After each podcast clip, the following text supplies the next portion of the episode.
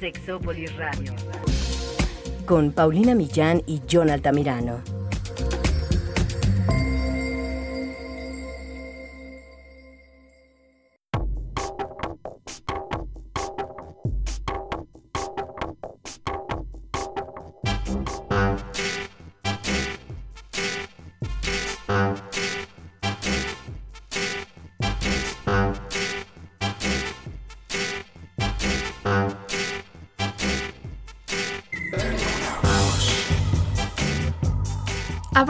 Tipo de celos en este mundo en el que de por sí ya hay bastantes celos? ¿Será que ahora se han empeorado las relaciones de pareja? ¿Nos sentimos más solos y solas con estas nuevas tecnologías? ¿Y qué cosas provocan en las relaciones? ¿Y, y cómo son estos celos? Bueno, ¿y cómo somos los hombres y las mujeres? Especialmente en México, pero también en otras partes. Vamos a hablar de los celos, nuevos celos, nuevos retos. Y como saben, esto es Sexópolis, así que quédense, se va a poner muy bueno.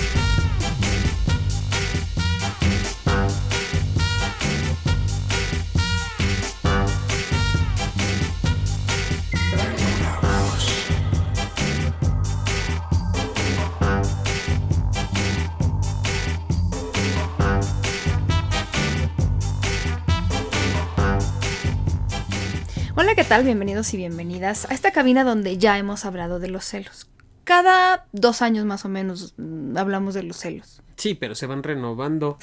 Son, son- Desgraciadamente. son como las series, güey. Eh, bueno, Cada, sí. cada X tiempo Sí. te sale la, la- la temporada número 20. Claro que ustedes saben que celos es como uno de mis temas, mm, mis temas favoritos, porque he escrito mucho al respecto, he hecho mucha investigación. Justo ahora terminé una investigación de celos que presenté en un congreso que hubo en octubre en la Ciudad de México, un congreso mundial de sexología, donde se dieron cita bastantes sexólogos y sexólogas a presentar qué hay de nuevo en, en esta parte de la sexualidad y la sexología.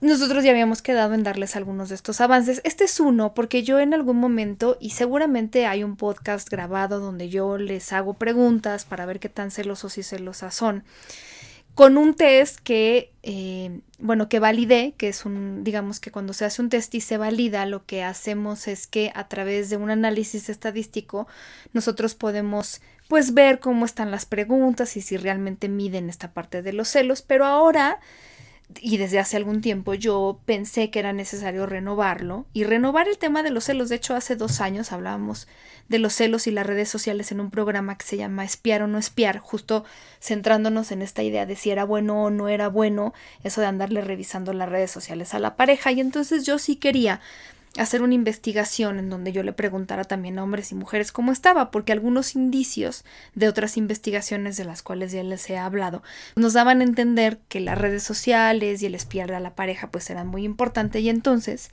en este nuevo test que presenté para medir celos en el Congreso Mundial de Sexología pues me pareció importante incluir esta parte de las redes sociales y ahorita les platicaré algunas cosas. También pueden hacer el test y también es una manera de agradecerle a las personas que contestaron el test para ayudarme a validarlo porque se quedaron con las ganas de saber qué habían sacado. Alguien que está enfrente a mí y que no es celoso porque me consta es mi querido John Altami- Altamirano porque él no sufre de eso, su perrito sí. Ah, sí. Mi Kuma adorado sí es muy celoso. Es que los, yo he visto celos en los animales como Sí, y se enojan. O sea, es parte de la naturaleza animal. Yo creo que sí. Y nosotros somos animales, que no se nos Sí. olvide. Digo, Lo- supuestamente racionales. supuestamente, pero justo los celos en algunas personas les hacen perder la racionalidad. Eh, yo iba a decir que lo que despierta los celos en diferentes culturas eh, es lo que es diferente, digamos, ¿no? En al- y ahora, obviamente, esto de las cosas que nos suceden y que si las dos palomitas y que si me dejaste en visto son cosas que hace algunos años no hubieran despertado en nosotros nada porque no tenían contexto. Ahora ya tienen un contexto y por eso es que este tema pues sigue dando, sigue dando. Pero sí, me parece que, que ahí, por ejemplo, es donde muchos seres humanos sienten que pierden la racionalidad porque dejan que su mente se apague y entonces para ellos y ellas es una excusa para actuar de manera eso, irracional. Pero déjenme decirles que los celos, como lo hemos hablado en otros programas, no tanto vamos a profundizar en eso, pero los celos al final son una emoción humana que no tiene por qué salirse de control y así como aprendemos a socializar y a regularnos en el enojo y en el miedo, pues también tendríamos que poder hacerlo en este ámbito también de los celos. Los celos no son una excusa para actuar de manera irracional, ir a golpear, ir a matar, aunque nos hayan hecho creer lo opuesto, porque nos han hecho pensar que a mayor celos, mayor amor, pero la verdad es que, pues no, los celos no son una medida del amor, porque entonces quien mata es quien más ama. ¿no? Quien mata por celos, pero no tiene que ver eso con nada. No, no, no.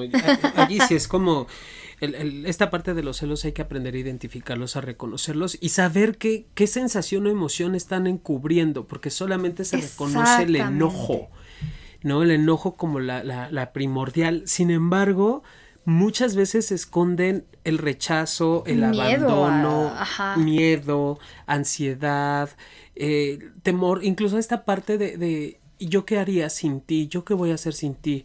Está bien reconocer los celos, está bien reconocer el enojo y qué, qué, qué es lo que yo estoy pensando o qué yo creo o qué yo siento que también están ocultando los celos. Claro, eso es súper importante. Nosotros hemos definido los celos como el miedo a veces real, a veces imaginario, de pérdida de algo que es importante o valioso para nosotros, que puede ser la exclusividad emocional, sexual de una persona, la atención de una persona, el tiempo que pasó con una persona. Y entonces, a veces nuestra reacción es esto que decía Jonathan de manera muy clara. Son muchas emociones en una, generalmente reconocemos el enojo, pero los celos nos dicen más sobre nosotros mismos, sobre nosotras mismas, que sobre las demás personas. Es mi miedo a perderte, es mi inseguridad y los celos no se van si huimos de ellos, si los negamos o si los actuamos. Ahorita iremos a eso. Se van cuando somos capaces de confrontarlos y de, de realmente tener la sabiduría y la inteligencia emocional de darnos cuenta qué significa para nosotros, qué nos están diciendo y entonces es cuando los celos se disipan, cuando los podemos expresar y decir, ok, acepto que siento celos y es por esto y me da miedo esto y entonces incluso eso nos puede permitir crecer como personas porque entonces sí, vamos a darnos cuenta de qué pata cojeamos y de ahí podemos empezar a avanzar. Por supuesto.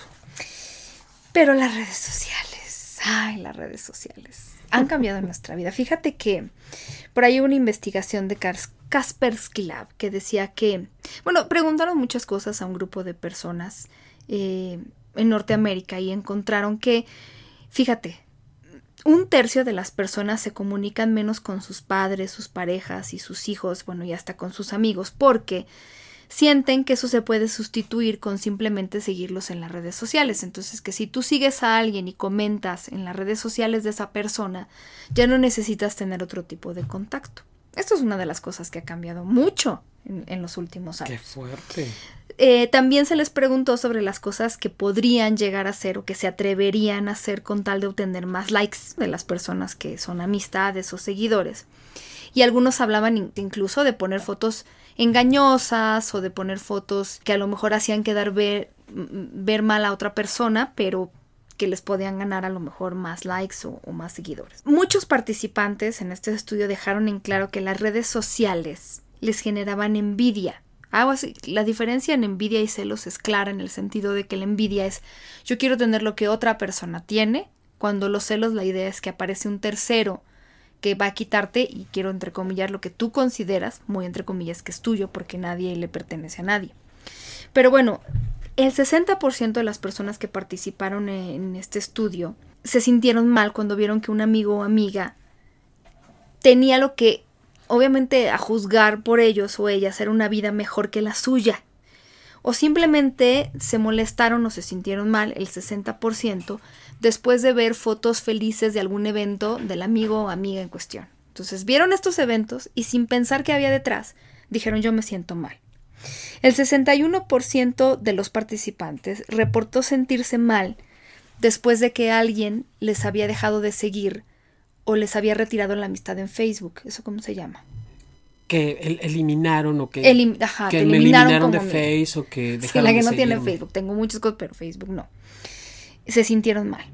El 59% se sintió mal, y eso me parece poco, pero bueno, después de que alguien publicó algo negativo sobre ellos o algo relacionado con ellos o ellas. El 57% dijo que después de estar viendo cosas en redes sociales, si sintió mal porque pensó que otras personas tienen una mejor vida que ellos o ellas. El 57%. El 59% dijo haberse sentido triste después de ver fotos de una fiesta a la que no asistieron y que algún amigo o amiga publicó.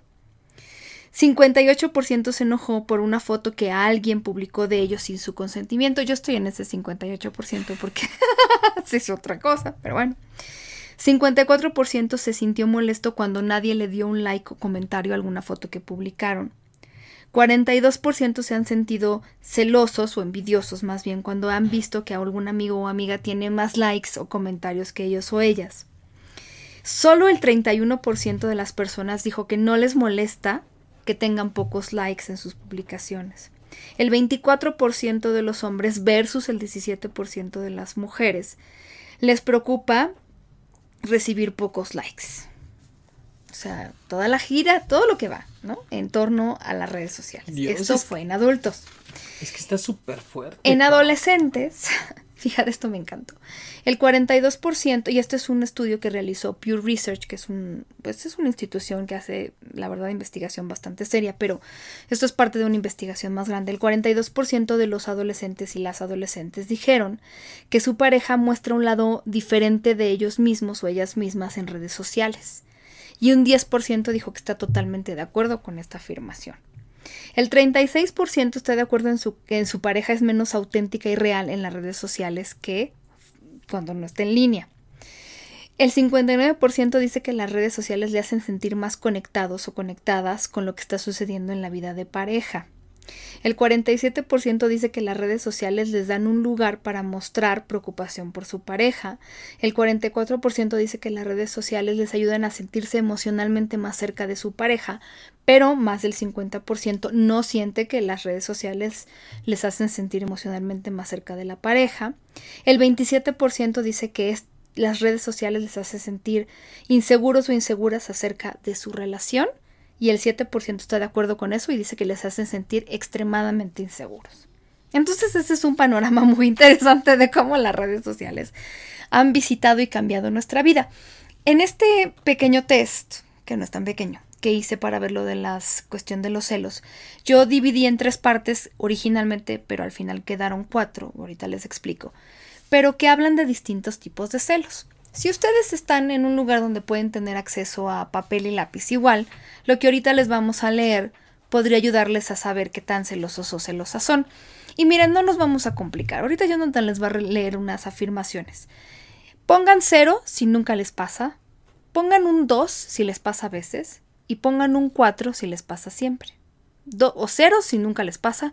2 si a veces les pasa y 4 si les pasa siempre. La cosa nada más es sumar y se los estoy simplificando del texto original, pero puede ayudarles si a lo mejor no tienen un papel y pueden ir contando. Entonces 0, 2 y 4, siendo 0 nunca y 4 siempre. Esta parte de los celos, ahorita les voy a decir de qué se trata, pero primero me gustaría que yo nos leyera algunas. Son, creo que son 7, ¿no? Vámonos a la primera parte y recordando 0 es nunca, 2 a veces y 4 siempre. Afirmación 1. Me molesta que mi pareja mire con atención a personas de mi mismo sexo. Si soy mujer, que mire a otras mujeres. Si soy hombre, que mire a otros hombres. 2. Me molesta que mi pareja tenga atenciones con una persona de mi mismo sexo. Si soy mujer, con otras mujeres. Si soy hombre, con otros hombres. 3. Me molesta que personas de mi mismo sexo comenten o den like a las publicaciones de mi pareja en redes sociales? 4. Me molesta que mi pareja comparta con otras personas, personas de mi mismo sexo, cosas importantes que comparte conmigo. 5. Me enoja que mi pareja comparta chistes y anécdotas con personas de mi mismo sexo si soy mujer, que comparta con otras mujeres. Si soy hombre, que comparta con otros hombres y no conmigo. 6. Me molesta que mi pareja tenga contacto con personas en las que podría estar interesada, interesado a nivel romántico. 7. Me siento mal cuando mi pareja habla con entusiasmo de alguien a quien acaba de conocer. Si soy mujer, que hable de otra mujer. Si soy hombre, que hable de otro hombre. 8. Me siento mal cuando mi pareja menciona que otra persona le resulta atractiva. Acuérdense de su número. Fíjense que después de, de aplicarlo a casi mil personas, resulta que hombres y mujeres lo que más les molesta de toda esa lista es que su pareja tenga contacto con personas en las que podría estar interesado a nivel romántico. Ok. Entonces, a la mayor parte de las personas les ha ocurrido más de una vez que se sientan molestas de que su pareja pueda conocer a alguien más. La segunda cosa que más les molesta es que su pareja mencione que a alguien más les resulta atractiva. Sobre todo si es alguien a lo mejor cercana, ¿no? Que llega alguien como, ay, entró a trabajar una nueva compañera, y entonces... Y que está buenísima, que está buenísimo. Ahí tuerce la puerca el rabo. En tercer lugar, les molesta que su pareja hable con entusiasmo de alguien que acaba de conocer. Luego les molesta que su pareja comparta con otras personas cosas que, que comparte con ellos o ellas. Luego les molesta que su pareja tenga tensiones con otra persona. Luego les molesta que mire con, con, atención otras personas, como de que estás en un restaurante y te voltea a ver otras mujeres u hombres. Luego les enoja que comparta chistes y anécdotas con otras personas. Y en último lugar, les molesta que otras personas den like a las publicaciones de su pareja. Aquí las redes sociales no pintaron tanto. Les molesta más la idea de que pueda conocer a alguien como en, en la vida real, por así decirlo. ¿no? no tanto por red social. Exacto. Ahora, esta parte de los celos, si ustedes aunque no estén contando, pero dicen, sí, eso a mí me ha pasado, es muy natural, ¿no? Nosotros decíamos que los celos pues son el miedo a pues encontrar que hay algo que, que amenaza, ¿no? Esa situación que tienen de pareja o pareja hipotética. Entonces muchas personas sí experimentan en celos en estas situaciones y no necesariamente se convierten en un problema. Son celos que experimentamos cuando percibimos alguna amenaza, posible amenaza a un vínculo que tenemos. Estos son los, el tipo de celos que si nosotros escuchamos pueden volverse funcionales porque decimos a ver qué es lo que me está molestando de todo, ¿no? Pero claro, si nosotros dejamos que crezcan, pues se van a convertir en un problema. Este factor de pues dudas, de amenazas al vínculo, yo encontré que está presente, para que también no se sientan tan mal, en el 97% de las personas, 97.2%. Alguna de estas situaciones les causa pues algún tipo de inseguridad más en las mujeres que en los hombres, no sé por qué, seguiremos investigando, pero esto ocurre. Y fíjense, esta, esto es muy interesante, pero esta inseguridad como que de alguna manera está vinculada a la edad de la persona y a la duración de la relación a más edad tiene una persona y a más tiempo tiene con la pareja, estas inseguridades de lo que leíste, ¿no? De que si alguien se le acerca, que, que, puede estar interesado, él o ella, a nivel romántico, pues va bajando esta inseguridad conforme va aumentando la edad y en la duración de la relación. Qué chistoso, pero bueno, ahí está, para este primer factor. Después viene otra sección que tiene más que ver con sospechas y temores. No es tan buena, son menos preguntas, pero no es tan buena en el sentido de que ya, a ver, si mi pareja tiene la posibilidad de encontrar a alguien que le interesa a nivel romántico, pues sí me puedo sentir insegura o inseguro. Pero ya cuando empiezo a alucinar, como yo me acuerdo de una chava que me decía, es que yo no puedo estar en mi casa con tranquilidad, porque siempre estoy pensando a quién va a conocer mi pareja. Siempre estoy pensando, seguro va a conocer a alguien en lo, o sea, pero, pero como con ninguna base. Es decir, ella me decía, yo estoy en mi casa y a lo mejor estoy viendo televisión o estoy trabajando desde mi casa y me, vienen estos pensamientos intrusivos de que seguro hay una mujer que ahorita se le está sentando en las piernas a mi marido. Y entonces ese, ese como imaginario catastrófico no la dejaba estar en paz. Qué fuerte, porque esas cosas pasan. Entonces, para este segundo factor, voy a pedirle a John que lea. Son menos preguntas, pero acuérdense, nunca es cero, dos a veces, para simplificarlo, dos a veces y cuatro siempre. Siguiente, dice, creo que hay muchas personas que quieren alejar de mí a mi pareja. Sospecho que mi pareja se siente atraída, atraído hacia otras personas. Siento que hay muchas personas que pueden resultarle atractivas a mi pareja y eso me intranquiliza.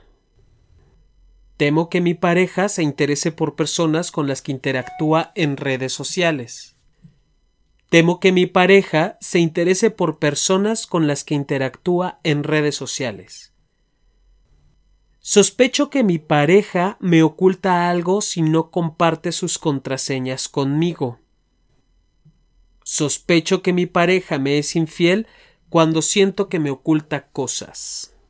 Y de nuevo las mujeres más celosas. A esto le vamos subando puntos.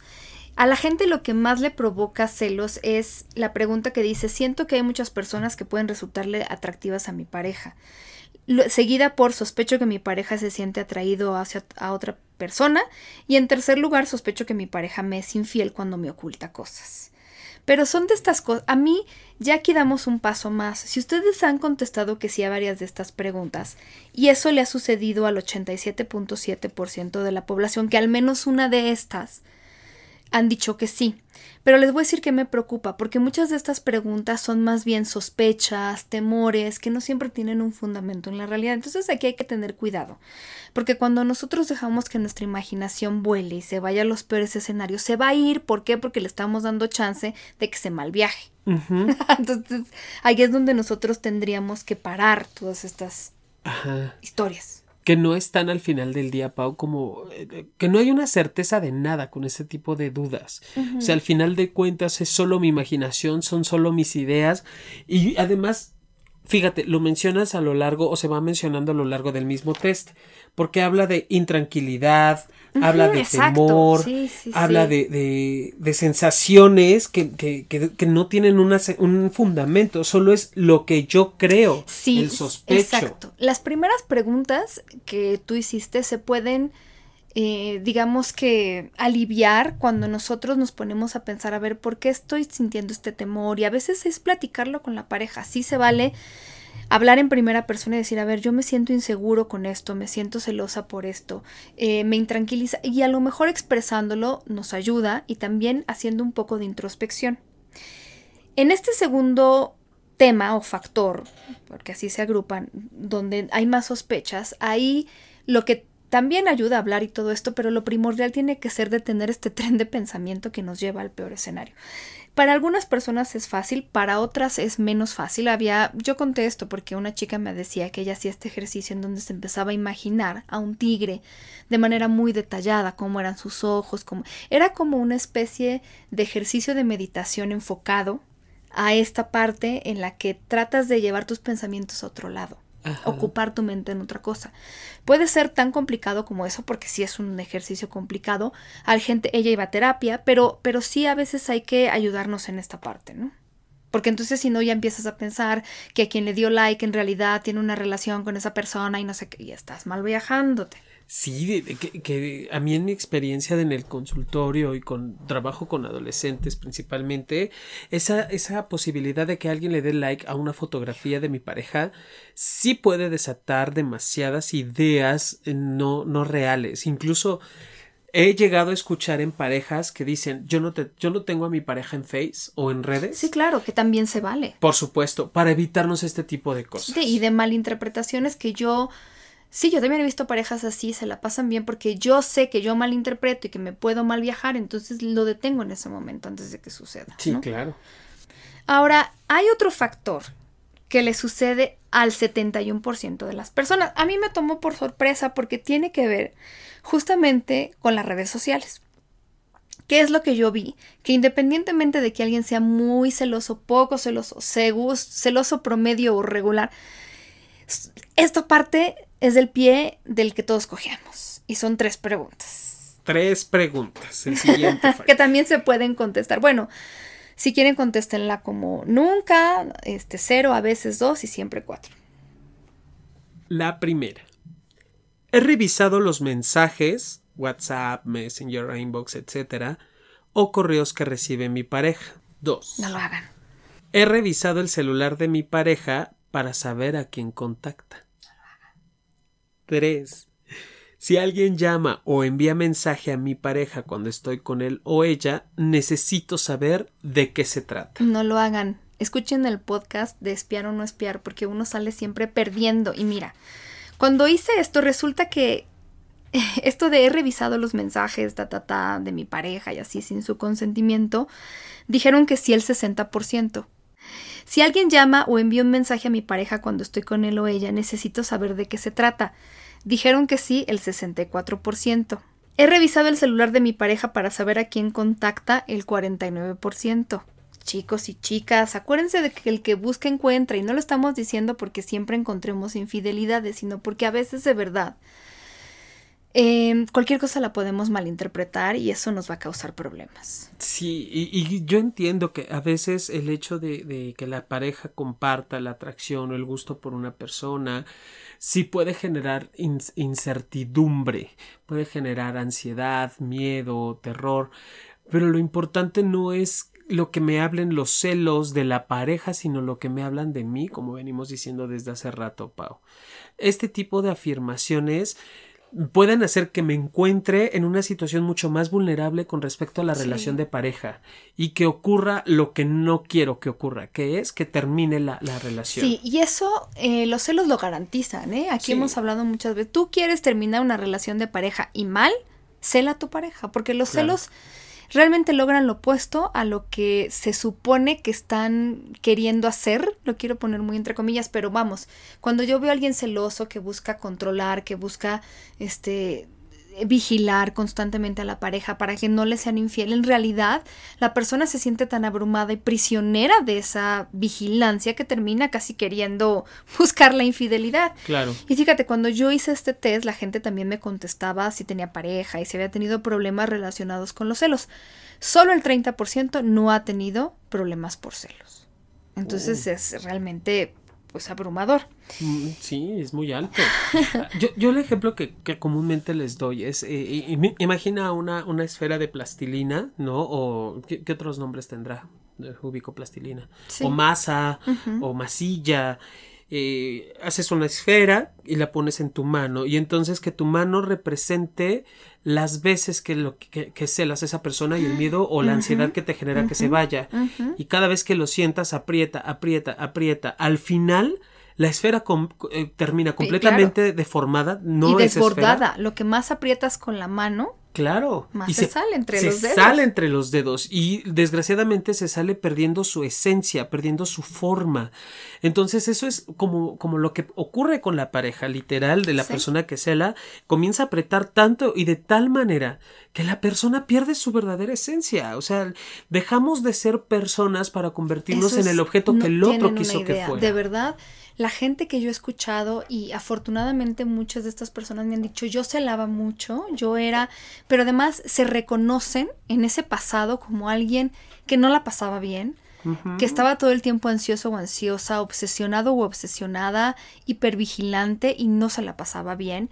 Y entonces no, no se reconoce, era como siempre cuando debería yo, este, bueno, anotar estos discursos, pues, ¿no? Porque sus palabras son son muy, muy fuertes, muy importantes. Decían, yo era algo, era, era terrible, me doy pena de pensar en lo que yo era y las cosas que llegué a hacer.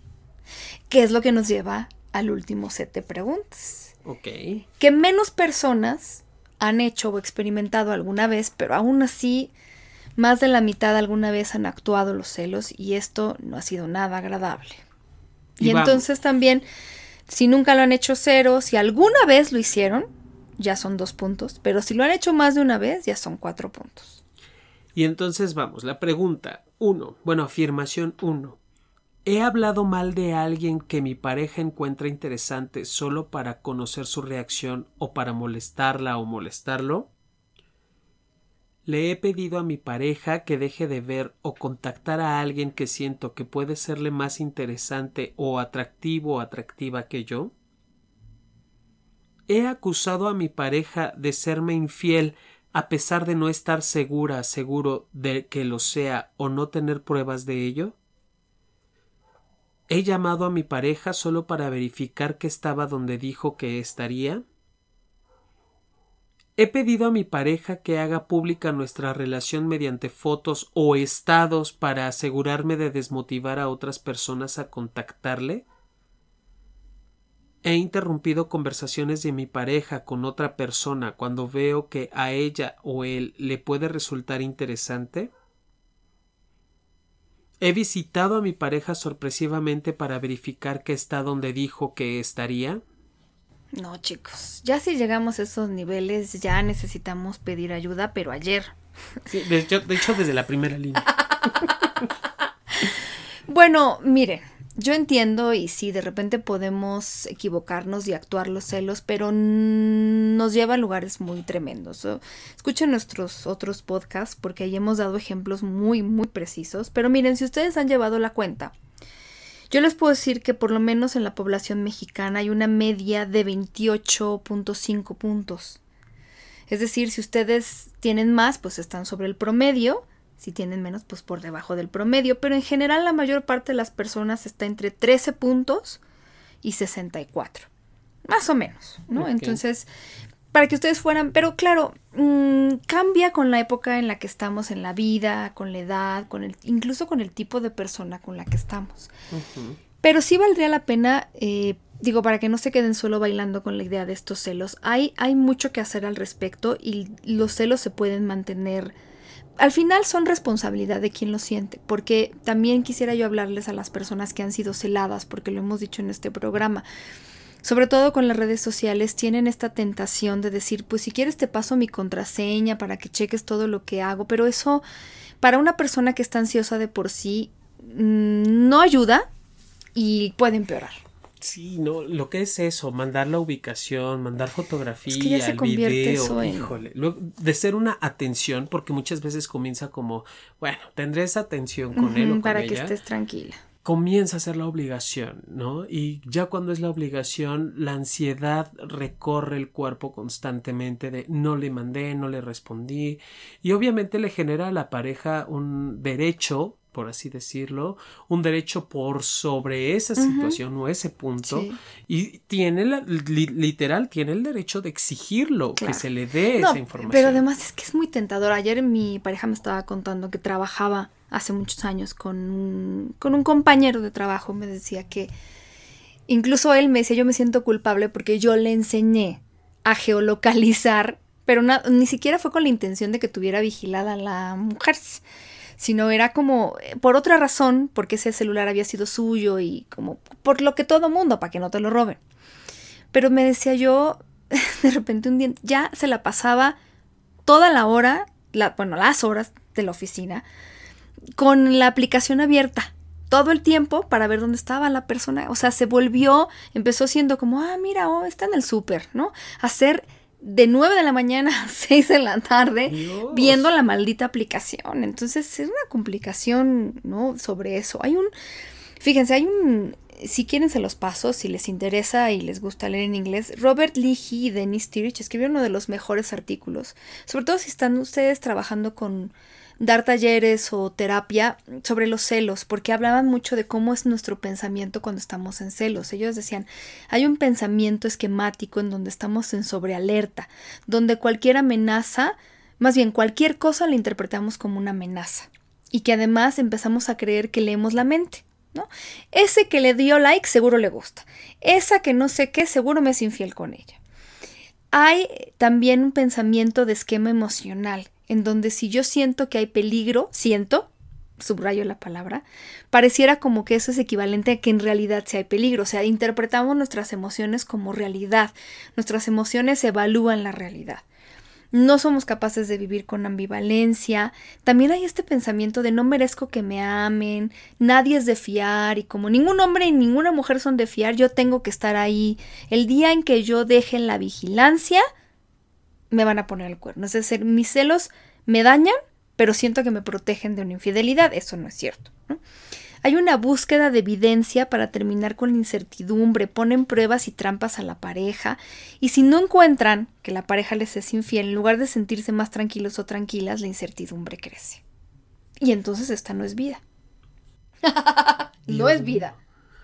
Para nadie de las personas que estén involucradas. Qué fuerte. o sea, esta parte es como en dónde estoy, en dónde yo me puedo ir ubicando, porque dejo de ser, y incluso es el, caso que me ponías del amigo de, tu pareja, dejó de tener una vida laboral profesional por estar al tanto o al pendiente y que sí pasa todo esto, todo se vuelve sensación, yo soy el adivino de tus pensamientos o puedo pensar lo que quiere el mundo de ti.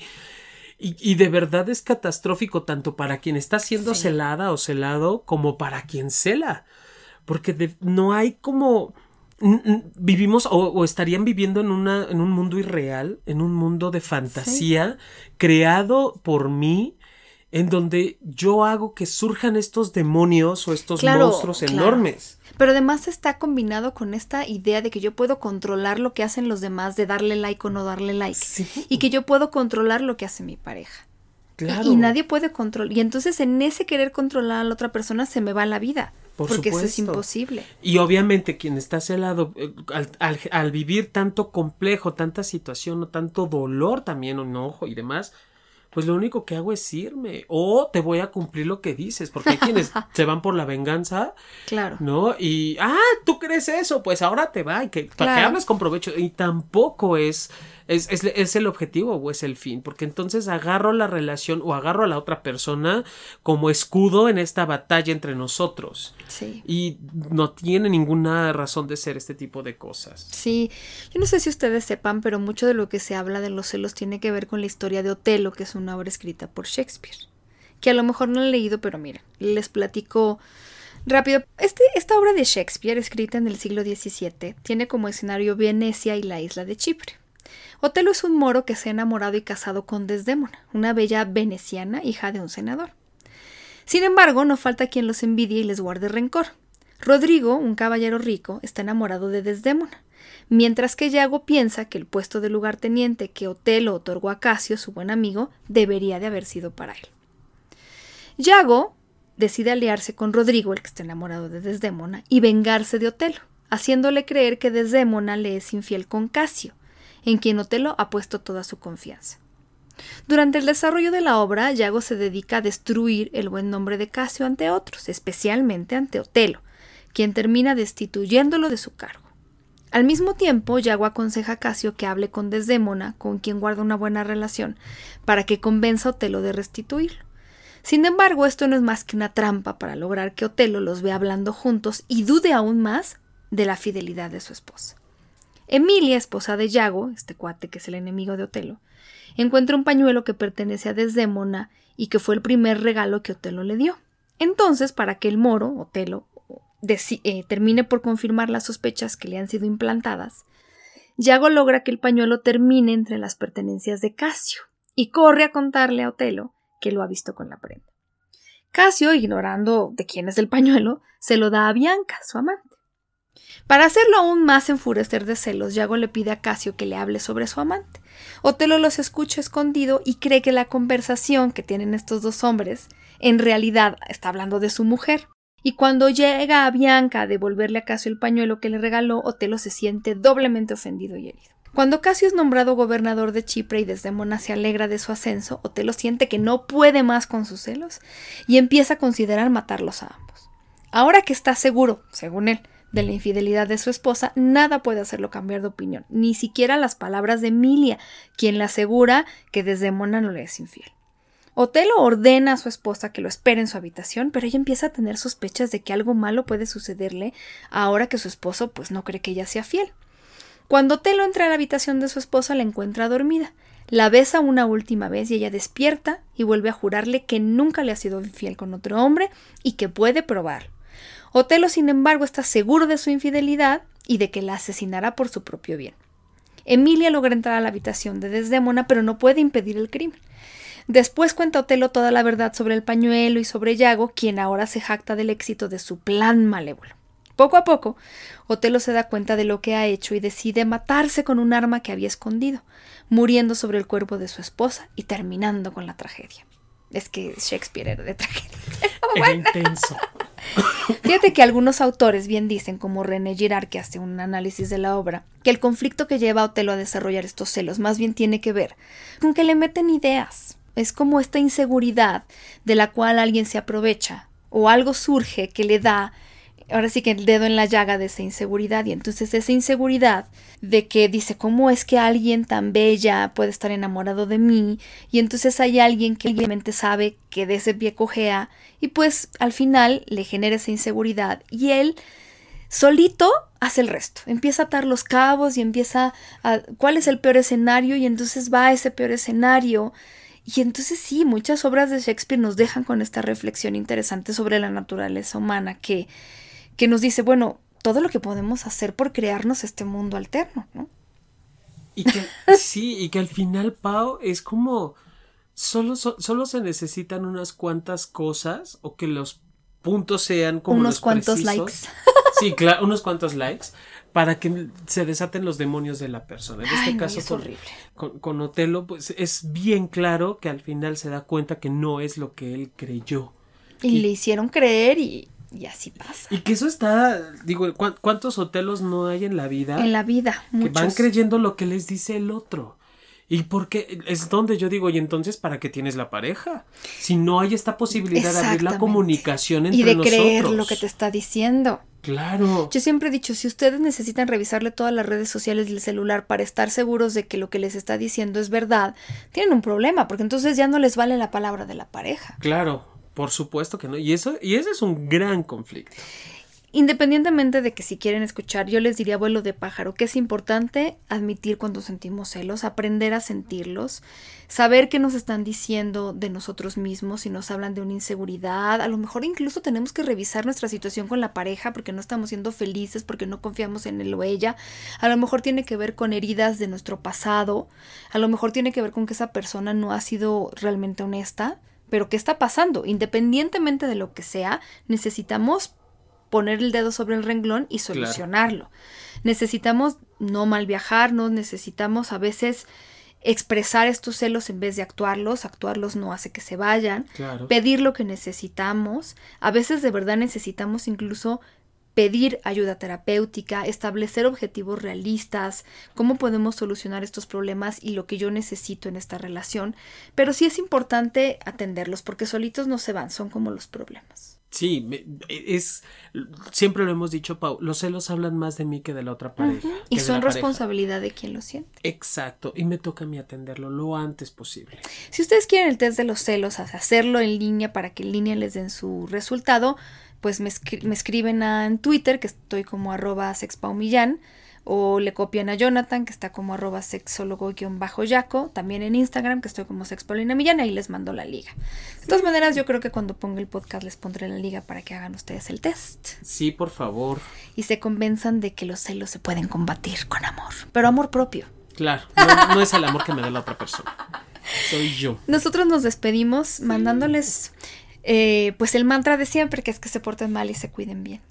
Y nos estamos escuchando muy pronto. Les mandamos muchos, muchos, muchos besos, abrazos, apapachos, agarrón de nalga y arrimón de camarón. Sí, así decía mi querido, o así dice mi querido Eduardo Iniesta. Ay, muchos besos, beso. Eduardo. Y pues nos estamos viendo muy pronto, Pau. Claro que sí, les mandamos un beso y hasta la próxima. Chao. Mua. Sexópolis Radio. Síguenos en Twitter, arroba sexpaumillán, arroba sexólogo-yaco.